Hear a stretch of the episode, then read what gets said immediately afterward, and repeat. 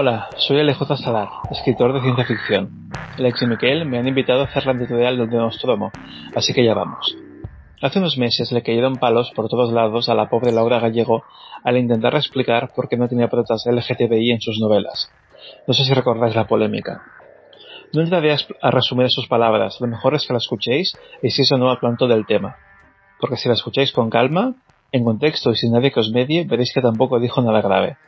Las redes sociales tendemos a enfrescarnos en guerras sin base. Vayamos al tema. Soy escritor y soy gay. Para mí crear personajes LGTBI no es raro, pero tampoco es una constante. Los creo cuando salen así o cuando creo que la historia los necesita. Puede ser simples personajes o puede que sean parte de mi lucha. Mi lucha por los niños y niñas a los que pegan en el cole por ser distintos, por los gays que envuelven a latigazos o cuelgan como delincuentes, por los 50 chicos que salieron una noche de fiesta en Orlando y fueron asesinados por un fanático ultrarreligioso, no me importa qué religión era. No quiero que Laura Gallego escriba personajes LGTBI si no le sale hacerlo. No creo que por ello sea homófoba, ni nos discrimine ni nada por el estilo. No quiero que escriba forzada por las modas o por la presión del entorno. Construir personajes en los que no creemos es crear historias fallidas, y los escritores debemos amar lo que hacemos. Si me preguntáis si me gustaría que Laura de personajes no normativos, os diría que por supuesto que sí. Me gustaría que hiciera suya la causa del colectivo LGTBI. Laura Gallego tiene un gran impacto entre jóvenes que viven en edades muy complejas. Ser gay adolescente no es nada fácil, y encontrar apoyo en páginas de tinta puede ser un bálsamo. También puede ser una influencia positiva entre aquellos que no entienden que haya gays, lesbianas, bisexuales, transexuales o intersexuales. Los escritores tenemos una responsabilidad sobre lo que escribimos. Debemos ser conscientes que nuestras palabras pueden ser apoyo o pueden hacer daño. La causa LGTBI es mi causa, pero hay muchas otras. El feminismo, los derechos de las minorías, todas son legítimas y no debemos dejar de luchar por ellas, de pedir visibilidad, presencia, normalidad. Que no nos manden a campos de concentración por amar distinto, que no abusen de nosotros porque alguien se cree superior. Los autores somos corresponsables de ello, pero solo debemos ser partícipes de las luchas en las que creamos. No podemos estar en todas las batallas. No sé, ¿os imagináis que le recriminásemos a Margaret Atwood que la protagonista del cuento de la niñera sea una mujer heterosexual y que el lesbianismo sea un foco secundario? Me molesta mucho cuando damos cera a alguien porque no piensa como creemos que debe hacerlo. No ganaremos batallas de comprensión si nosotros no somos comprensivos. Como es obvio, no seré comprensivo con quien insulte, ataque, pegue, menosprecie y mate. Nunca. Pero el rango de ideas es mucho mayor que el nuestro. Quiero que Laura pueda escribir personajes LGTBI, pero solo si le sale hacerlo. Si tiene una buena historia para ello, si tiene un personaje que necesita ser contado. Y quiero que todos podamos escribir lo que nos pida el alma.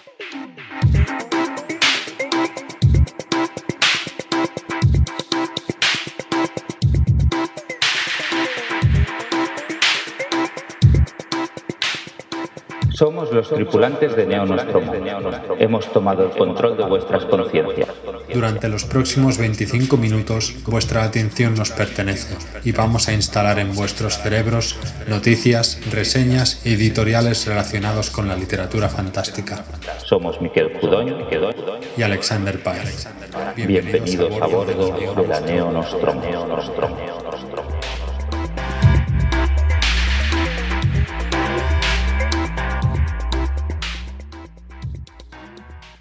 Bienvenidos al Neonostromo número 15. Hemos tardado un poco más de lo que es habitual en nosotros, casi cuatro meses o, cuatro meses bien medidos desde el pasado episodio. Eh, el verano ha sido largo y lleno de horrores, eh, pero no nos acostumbraremos a tardar tanto. O sea, volvemos con fuerzas renovadas y con y con muchas ganas de seguir con el proyecto. Ah, veréis que en esta temporada hay alguna novedad, algún cambio de formato de, las secciones habituales. Ah, una de las que nos hace mucha ilusión, ya habéis podido comprobarla. Empezaremos con las editoriales invitadas, ¿de acuerdo? Algunos lo seguiremos haciendo, algunos de los editoriales Alex o yo mismo pero hoy habéis tenido el privilegio de escuchar este fantástico editorial de Luis de Luis Salar, un escritor de ciencia ficción que se prodiga relativamente poco, pero que a nosotros nos gusta mucho y que sabemos que tiene cosas, que tiene cosas en el horno.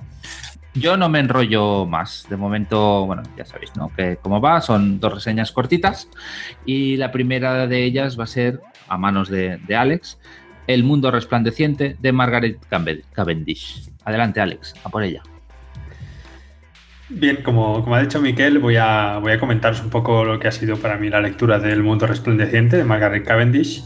Y porque, porque tiene chicha, voy a intentar no extenderme muchísimo con la reseña, además quiero que Miquel también la comente, pero tiene muchísima chicha y, mucho por donde cortar. A ver, creo que para, acercarse a lo que viene siendo la protociencia ficción, si se le puede, llamar así, hay que ir sobre aviso. No, no va a ser una lectura fácil, no va a ser una narración que cuide mucho el estilo ¿no? o, lo que viene siendo la estructura de la propia novela, pero debemos, creo que debemos esperar pues, un tono experimental o, o, que juega con más ideas y conceptos, un tono más filosófico quizá, menos, menos cómodo a nivel narrativo para el lector. ¿no? No, no podemos, al entrar al mundo resplandeciente, yo creo que es, eh, es una equivocación esperar una especie de pre-Frankenstein o algo estilo Frankenstein. Yo creo que son muy distintas. Eh, el, eh, el, Mundo Resplandeciente, eh, que está publicado en Chiruela, que ha salido este 2017, es para mí una obra más que para un disfrute de lectura, de oh, qué bien escrito está, una obra incluso de estudio, ¿no? Como por, por algunas ideas, me, me, cuesta decirlo, ¿no? Pero prefeministas o, y, o de protociencia ficción, ¿no? Pero bueno, ¿quién es Margaret Cavendish? Así resumiendo muchísimo, fue, fue una duquesa eh, de Newcastle y se la consideraba por muchos como, como ser pionera, eso, pionera o precursora más bien de, la ciencia ficción que inventaría o, que inauguraría Mary, Mary Shelley bastante años, bastantes años más tarde, ¿no? Además, cabe destacar que Cavendish fue de las primeras autoras de, en, firmar con su propio nombre, es decir, no, puso seudónimo y por lo tanto esto, fue una forma para, reivindicar el propio nombre de la mujer, la figura de la mujer como autora. Y estoy hablando de, de que esta novela salió en el 1666, es decir, hace bastante. Pero bueno, vamos a la novela, después de presentarse un poquito a Cavendish, que también hay que tener en cuenta que bueno, era parte de la, de la aristocracia y todo el rollo. Así que la novela es, complicada, es complicada y a la vez es muy sencilla. Es para mí una lectura muy descriptiva, muy didáctica y ligeramente densa, que no, no, no, toma concesiones con el lector. Es decir, va a saco, presenta las ideas y, y, si te has perdido por el camino, pues es tu problema, ¿no? Quizá por contexto, o quizá incluso intencional, yo creo que la novela invita al lector a, a investigar ciertos conceptos durante la lectura y hablo de temas filosóficos la contrapartida para mí es que corta el ritmo de la lectura, como, bueno, como esas notas a pie, ¿no? Típicas que, muchos, por lo menos yo personalmente, que en una obra de ficción, pues no me gusta para nada encontrarme. Por otro lado, creo que denota una, una profundidad muy grande y le añade un aspecto metaliterario que incrementa el interés de la obra. Me refiero a esto de tener que parar la lectura y decir, pero a ver, ¿de qué me estás hablando, Cavendish? Eh, casi, casi que la novela podría considerarse además también un tratado filosófico per se, es decir, que usa metáforas y alegorías, fábulas para explicar ciertas ideas filosóficas, ¿no? Eh, el mundo resplandeciente para mí de lucha, derrocha, perdón, calidad intelectual, si me permitís usar estas dos palabras juntas. Y, y sí, soy consciente de eso, de que, de que el concepto de calidad es, es muy resbaladizo. No hay que olvidar que es una obra contemporánea, la de oro, de los encuentros de debate filosófico y que la obra, pues, eh, coincide con la corriente racionalista del siglo XVII en Inglaterra. Pero bueno, me estoy enrollando un montón y todavía no os he dicho de qué va en la novela, ¿no? El mundo resplandeciente. A ver, la trama comienza con la protagonista en un viaje. Este viaje la conduce a un universo paralelo poblado por criaturas extrañas, híbridas, animales antropomorfos como osos, zorros o pájaros, que de hecho salen en la cubierta de, la edición de Siruela. Y bueno, estos seres se eh, sorprenden tanto de su llegada como ella de verlos. Eh, la conducen al paraíso, con, con, mayúsculas, paraíso, donde reside el emperador también con mayúsculas, el cual cree que ella es una diosa, por lo tanto se dedican todos en este mundo a adorarla. Eh, no, no, no en una forma cristiana, por decirlo así, no hay rezos ni rituales, sino que el emperador se casa con ella y le otorga el poder absoluto en este universo paralelo. Entonces la protagonista se convierte en, emperatriz y necesita pues, que alguien la asista. Por lo que comienza con un intercambio de almas entre el mundo real y el mundo resplandeciente, que es el, mundo este paralelo que da título a la novela. Acude a la propia duquesa de Newcastle para que le sirva como escriba. La propia duquesa, bueno, pues es la propia autora, ¿no? Aquí ya hay la autora metiéndose dentro de la propia novela Y a partir de aquí, que viene siendo más o menos la mitad de la novela, eh, puede considerarse spoiler, pero ya digo que es que no, no es tanto de trama, sino de, de, meto conceptos a punta pala y sobrevive, ¿no? Bueno, esto estamos más o menos en la mitad de la novela, entonces la duquesa, la propia autora dentro de la novela, decide investigar esta civilización del mundo resplandeciente y bueno, pues va manteniendo conversaciones con diferentes seres eh, o, diferentes eh, personificaciones, por decirlo de algún modo, de ciencias, oficios y, demás elementos de este mundo, ¿no? Por tanto, las teorías en diferentes campos de su propia época real en Inglaterra se ven reflejados en esta parte de la, obra, ¿no? Como con unas metáforas muy obvias. Es decir, no se cortan para nada para decirte, mira, esto es la agricultura, esto es la, aristocracia, esto es el campesinado, etc. Eh, yo creo que es una utopía que transmite dos mensajes principales, eh, muy filosóficos. Una predilección por una corriente filosófica alejada de la ciencia y la defensa de la nobleza y la aristocracia, que esto para mí viene siendo, bueno, es relativamente negativo. ¿no? Además se contradice con algo que ya hemos comentado antes, que era tenía, tenía algún elemento feminista, ¿no? como el de proclamarse como autora del propio libro. Eh, esto choca, para lo menos a mí me chocó, pues en el prólogo la, propia editora de, de, Ciruela califica la obra de protofeminista. No me atrevo todavía a discutir eh, esta sección, es decir, tengo la sensación de que el texto va por otro lado totalmente y además de forma intencionada, no es que de rebote sea protofeminista, Sí que es verdad, bueno, que podemos discutir que lo que hemos dicho antes, ¿no? Que el tema de que la autora se firme con su nombre o, proclame a la mujer como la reina absoluta o de poder absoluto de este otro mundo y algunas otras cosillas, pero lo dejo a interpretación del autor. Yo todavía no tengo para nada las ideas claras en este sentido. Eh, yo creo que un lector actual va a sacar conclusiones eh, asociadas a nuestro actual contexto histórico. Pero para mí lo que la novela presenta eh, principalmente es un discurso pro aristocracia eh, inglés, ¿no? Y para mí esto está arraigadísimo en la obra. De hecho, incluso se mete, ¿no? Con, con las clases bajas inglesas, le, estilo de, animales, vaya. También es curioso el rechazo y la burla que el autor hace hacia la ciencia y la defensa de la razón. Es decir, como remeta especulativa, ¿no? Que esto también iría un poco en contra de la propia ciencia ficción. Por lo tanto, es una novela de, muchos contrastes, súper interesante, que puede dar para muchísimas horas de debate. Es, un poco, es un poco locura. Es para leerla, releerla, comentarla. Eh, creo que es una obra muy reflexiva. Que, y no deja de parecerme eso curioso que, Cavendish eh, escribiera una obra eso de pre-ciencia ficción o proto-especulativa, no sé. Vamos a inventarnos aquí neologismos poniendo prefijos a, a casco porro, pero, pero vaya para mí no es solo un compendio de ciencias de, perdón, de ideas filosóficas, eh, para mí es una obra narrativa bastante notable, muy entretenida, que en un nivel superficial pues es divertida y que, que como una simple, se puede leer como una simple obra de aventuras. Yo le he dado este, esta interpretación quizá un poco más filosófica, pero podría ser una Alicia en el País de las Maravillas a nivel de aventuras y ya. Y y ya está. Mm, creo que no tengo nada más que comentar sobre esta novela. En realidad sí, pero tampoco quiero alargarme. Me apetece que Miquel comente. a ver si se ha quedado muy loco, con muchas ganas de leerla.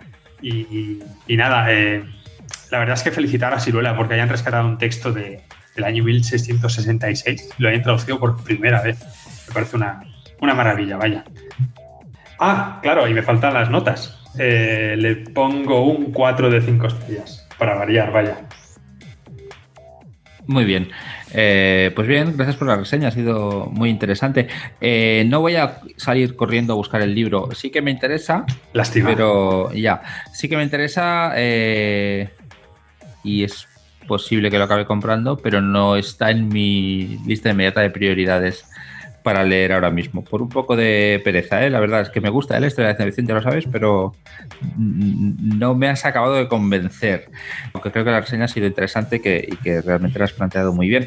Tengo curiosidad por, no, sé si sabes o has investigado un poco, por cuestiones sobre cómo fue recibida la obra en su momento. O sea, ahora la ha rescatado Siruela, pero no sé si es porque es una obra que se está reivindicando actualmente o, es que en España había pasado más desapercibida y, es así. que, bueno, la novela en inglés se llama The Blazing World, eh, pero no tengo ni idea, la verdad. No, en España no se había traducido antes, es la primera vez que se traduce. No sé tampoco si Cavendish tiene más eh, obras, ni siquiera sé eso. Sé que, por ejemplo, eh, críticos o autores eh, le han dedicado críticas bastante interesantes, como Ricardo Ruiz, y ha salido en bastantes diarios y se ha comentado mucho, pero me falta, me falta contexto académico alrededor de esta obra. No tengo ni idea, la verdad es que sería interesante. Lo que dices tú del contraste este entre de que se la considere protociencia ficción y que después a la hora de la verdad haga una crítica negativa, digamos, de, la ciencia, yo creo que cuadra bastante con la época, ¿no? una época, en, claro, por la época en que fue escrita, que es un momento de, choque de sistemas de creencias de alguna manera.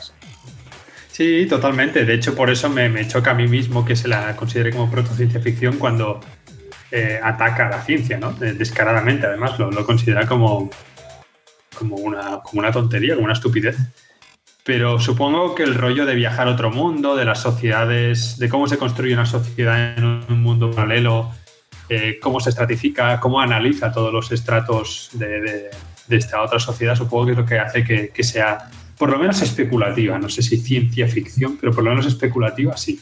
Claro, seguro que surge, que viene de allí. En el fondo, no, tú la has entroncado con la utopía que para muchos forma parte de lo que es la, ciencia ficción, ¿no? Utopía, distopía, todo, el, rollo. Y de hecho el propio Frankenstein, según cómo, no según cómo no, contiene una advertencia contra determinados usos de la ciencia, no contra la ciencia en su conjunto, pero sí contra determinados usos. Eh, bien, bien, muy interesante yo creo y no, tengo mucho más que preguntar. Vale, pues eh, pasamos a, a tu reseña, ¿no? Pues si te parece bien, sí, vamos a ello. Bueno, qué remedio. Vale, eh, yo voy con un libro que hace mucho que lo quería que lo quería reseñar en este programa. De hecho, lo leí hace, hace unos meses y cuando nos hemos retrasado tanto en, retomar el podcast, pues se me ha retrasado un poco. Me refiero a que es una reseña que llega un poco tarde. Muchos ya habréis leído reseñas sobre este libro, que no es otro que el Transcrepuscular de Emilio Hueso. ¿De acuerdo? Es un libro del que muchos de vosotros, de los que escucháis el podcast, eh, si estáis en otros círculos informativos, digamos, sobre la ciencia ficción o, la fantasía, seguro que habéis oído hablar de él porque se ha hablado mucho, ha dado, ha dado pie a una serie de debates eh, algunos de ellos francamente interesantes sobre, sobre los modelos, digamos, de promoción o de comercialización de este tipo de obras, ¿no? de este tipo de géneros. Ah, yo no voy a entrar en este aspecto, me quiero centrar más en las cuestiones narrativas, pero creo que vale la pena eh, echar un vistazo por redes sociales y por blogs porque, porque se ha dado, por eso, porque ha, dado pie a un debate interesante eh, en el que hay que navegar un poco a veces entre, entre posiciones un poco encontradas. Entonces, más allá de destacar que se ha comercializado con una campaña eh, entre original y salvajemente capitalista, aunque luego a estas alturas ya, ya se han digamos, se ha puesto más a disposición del gran público, pues me voy a centrar más en la novela propiamente dicha. Transcrepuscular, como digo, de Emilio Hueso, es la primera entrega de una trilogía que se denomina toda ella como los ojos bizcos del sol. ¿De acuerdo? De hecho, en el momento de publicar esta reseña, yo creo que el segundo libro no debe estar excesivamente lejos porque el proceso de edición no era, no era muy largo. Además, inaugura una línea de autores españoles dentro de la editorial Gigamesh, lo cual yo creo que es una muy buena noticia. Y a juzgar por este libro, que tiene sus peros tiene sus pros y sus contras, a mi entender, como mínimo va a dar pie a una línea editorial que va a ser original y que va a ser interesante. ¿De acuerdo? Emilio Hueso ah, pues tiene una serie de novelas ya a sus espaldas. Es un autor que despierta pasiones en todos los sentidos, o sea, para bien y para mal, y que a mí siempre me parece interesante. No he leído todos sus libros, pero sí que, pues, eh, Cenital a mí me parece un libro muy interesante, Diástole me parece un libro fenomenal, y, y a mí este me ha parecido también bastante interesante. Es una obra que se aparta bastante de otras cosas que ha escrito este autor, que explora otros terrenos y que a mí me ha gustado verlo de esta manera. Igual que me pasa con otros libros de Hueso, en muchos sentidos me desconcierta. Y es uno de esos autores en el que nunca estoy seguro de si está siendo un genio, de si me está alucinando o si me está tomando el pelo. Mm, transita un terreno así un poco indeterminado que a mí siempre me cuesta un poco pues llegar a una, a una, a una opinión muy clara, digamos, ¿no? Y, intentaré un poco discutir por qué eh, elementos en este libro, pues también, también me pasa esto, ¿no? Muchos de ellos ya os avanzo que va por un desprecio aparente, a lo mejor no, no es cierto, pero es lo que sugiere por algunos aspectos formales del libro que tiene que ver con cómo usa los diálogos, por cómo usa algunos aspectos de los personajes, algunos aspectos de la prosa, ¿de acuerdo? Ya, ya, ya iremos viendo. Ya que va el libro. Muy resumido, porque no soy muy amigo de sinopsis, básicamente el libro nos plantea un mundo ah, más o menos desconocido, ¿no? entraremos mucho en detalle en este momento de qué mundo es, ¿de acuerdo? Ah, o sea, es, un mundo, digamos, que aparentemente no es la Tierra, al menos, y realmente no sé si lo es o no lo es, ah, en el cual alguien roba algo del imperio en el que empieza la novela y un grupo de gente va a recuperarlo, ¿de acuerdo? En ese sentido, es la primera entrega de la trilogía y ya os avanzo que nos va a dejar un poco con el ahí en el corazón de y ahora qué va a pasar, ¿de acuerdo? Es el primer tramo de este mensaje de rescate, ¿de acuerdo? es de hecho uno de los problemas que yo creo que tiene el libro pero que no se le puede tener mucho en contra aún, es que funciona mucho como un prólogo de la gran historia. Yo creo que, que, la opinión que me ha generado la novela es a revisitar cuando estén los tres libros publicados. ¿De acuerdo? Entonces, ya he dicho que eh, me genera desconcierto como otros libros de hueso, pero también he dicho al principio que para mí presentaba algunas novedades. ¿Cuáles son estas novedades? Para mí, sobre todo, la sensación de que el escritor se ha divertido escribiendo el libro. ¿De acuerdo? En el sentido de, de pura diversión, de que ha disfrutado inventándose un mundo. De hecho, este inventarse un mundo también es nuevo en Bueso. Normalmente él inventaba escenarios, pero que estaban muy fundamentados pues en, la realidad que conocemos y luego o, la proyectaba en el futuro o aportaba algún elemento sobrenatural o jugaba con ello digamos, pero la base inicial era el mundo que todos conocemos. ¿no? En ese sentido, en este, eh, en este caso se inventa un escenario maravilloso en el sentido de una especie de mundo secundario al que yo creo que le saca mucho partido y que, de hecho, en algunos momentos amenaza con comerse la propia historia. ¿no? Es, un, desfase imaginativo que yo he disfrutado mucho, pero que en algunas ocasiones a mí me parece que no ha sabido gestionar del todo narrativamente y que le ha interferido con desarrollar la trama pues, eh, de una manera fluida, digamos. En cualquier caso, lo que no cuestiono, y de hecho me parece que es eh, muy interesante fijarse en este detalle, es cómo ha construido este escenario, lo que normalmente llamamos con el anglicismo de wall building. De hecho, a mí lo que me ha gustado de cómo ha construido este escenario no es tanto que te lo explique, sino que la exploración del mismo ah, no la realiza tanto el lector como los personajes. De hecho, ya veréis que la novela, si la leéis, funciona como una especie de road movie, al menos en este tramo, en el cual un grupo de gente, pues... Eh, avanza y de hecho va continuamente avanzando para eh, intentar recuperar eh, la reliquia que les han robado. Entonces, esta evolución, esta, esta, este descubrimiento de cómo funciona este mundo, lo van realizando los personajes y es a través de sus ojos como tú vas descubriendo lo que va a pasar. De hecho, en muchos sentidos, los personajes al menos en este primer tramo, no evolucionan demasiado. Hay algunos que cambian, hay algunos que se modifican, pero no especialmente. La, evolución que se produce, sobre todo para mí, es a través del conocimiento que van realizando del mundo que van a explorando. En ese sentido, a mí me ha recordado a, novelas como, como, Mundo Anillo, así, ¿no? Que, tienes un mundo fantástico que los personajes de ciencia ficción van, van explorando. En ese sentido, eh, el mundo que se inventa Hueso es yo creo que muy original y visualmente las imágenes que genera son brutales.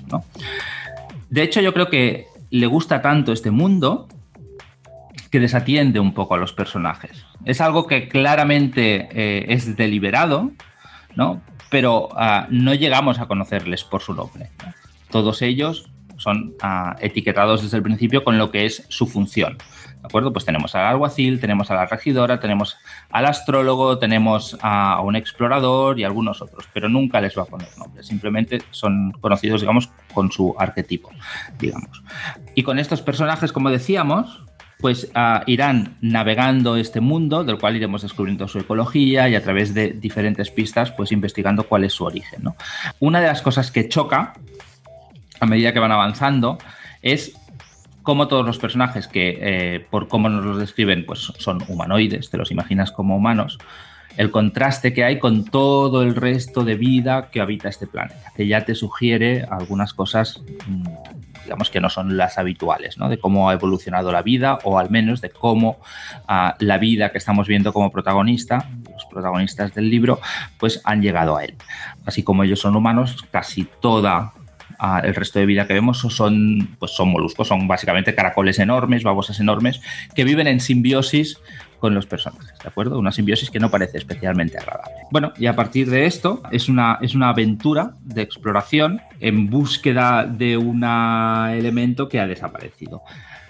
La aventura funciona, la aventura es gamberra, sobre todo es gamberra de hecho, ah, pero tiene algunas opciones que desconciertan por ejemplo, la gestión del tiempo. Ya he dicho antes que el mundo muchas veces amenazaba con devorar la trama o con influirla un poco, a interferir con cómo la desarrolla el autor.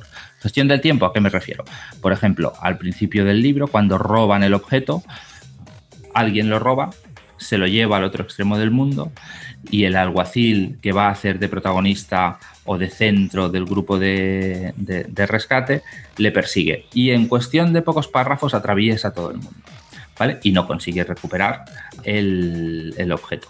Vuelve al punto de inicio, forman el grupo de exploración y se tiran todo el libro para recorrer, para recorrer todo un territorio con unas enormes dificultades cuando aparentemente en unos párrafos el antes ya había podido llegar al mismo al mismo punto geográfico, digamos, ¿no? Es un poco, hay opciones un poco extrañas. Ah, uso de los diálogos también choca un poco. Esto claramente es deliberado también, porque así como es un mundo muy extraño que claramente no es el nuestro, los diálogos son enormemente chabacanos y basados en expresiones eh, que podrías escuchar en Vallecas o en Hospitalet. Y eso aunque genera alguna sensación, algunos momentos francamente divertidos, la verdad es que choca. Claro, yo creo que es una, disonancia cognitiva que él busca, pero eh, que cuestiona un poco. Y una cosa que yo cuestiono, porque creo que le habría dado más juego hecho de otra manera, es la opción de explicar el mundo, de explicar la historia, perdonad, en primera persona centrado en el personaje del alguacil, que es quien narra la historia. Esto a lo mejor cobra sentido posteriormente cuando contemos con los otros libros, pero en este momento es extraño. Yo creo que es un libro que eh, hubiera agradecido podernos centrar también en otros personajes, quizá con un punto de vista más externo que podrías haber focalizado en el personaje que a ti te interesara, incluso podrías haber priorizado si querías el, el, del, el del alguacil, pero que me parece una opción un poco extraña.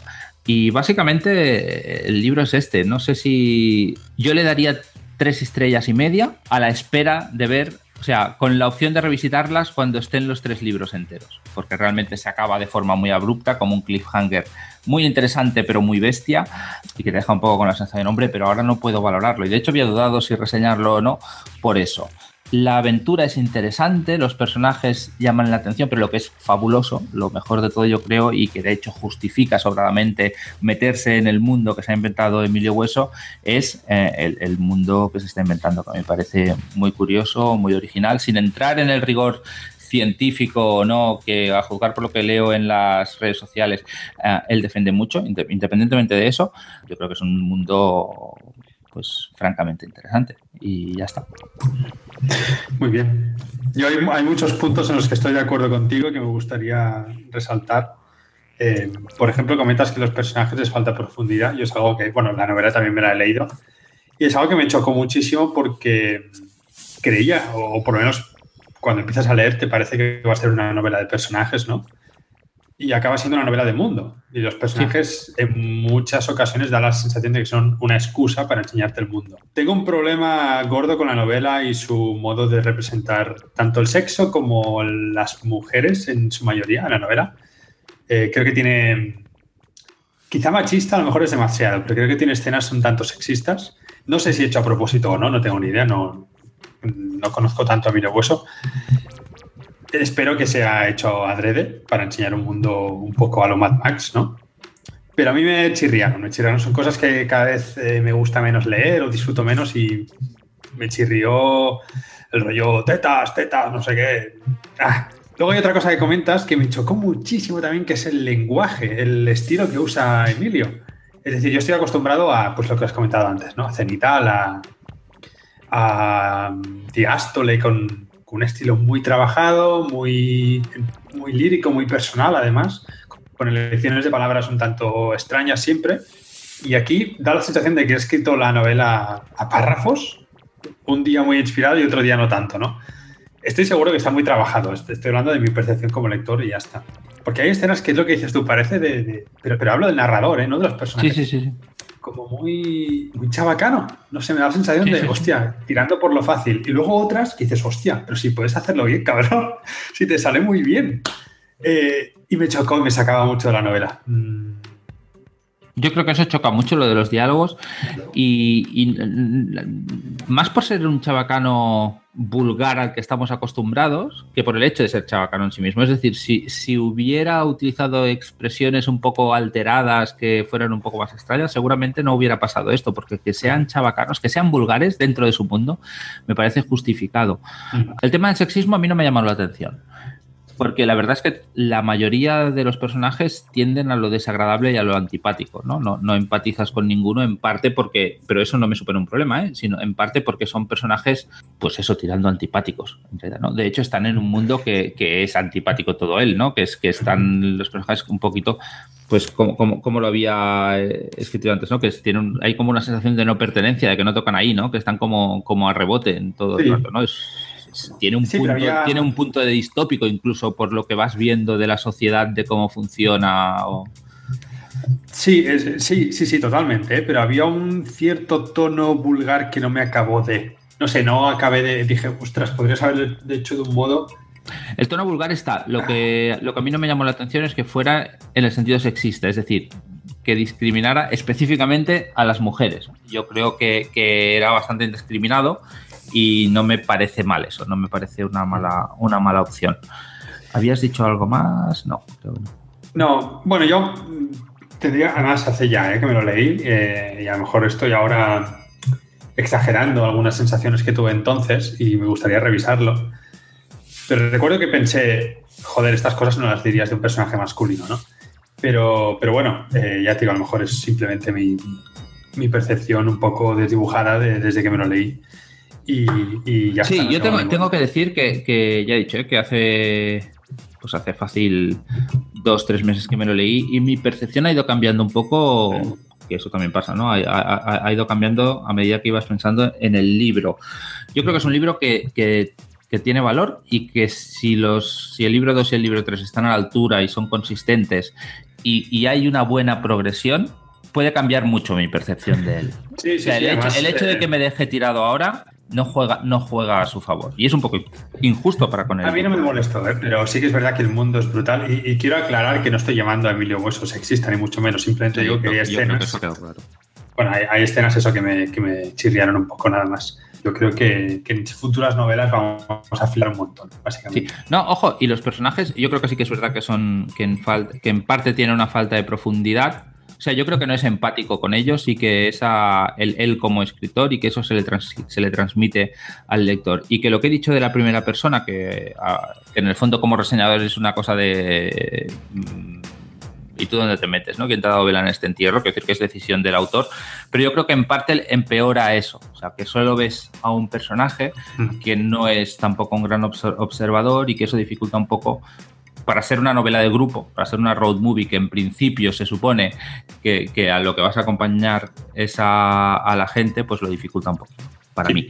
Eh, pero los personajes son interesantes. Está el trapo que es brutal. El alguacil mola. El astrólogo y la, y la ¿cómo es? es la regidora. Bueno, cuesta un poco más entrar en ellos, quizá el tema de los caracoles es muy chulo. Yo no he entrado mucho en el tema de la simbiosis, pero, pero la discusión que hay sobre o sea, el, trasfondo ecológico que hay, que queda colgado hasta que no sepamos los otros libros, yo creo que ahí hay miga para rascar también.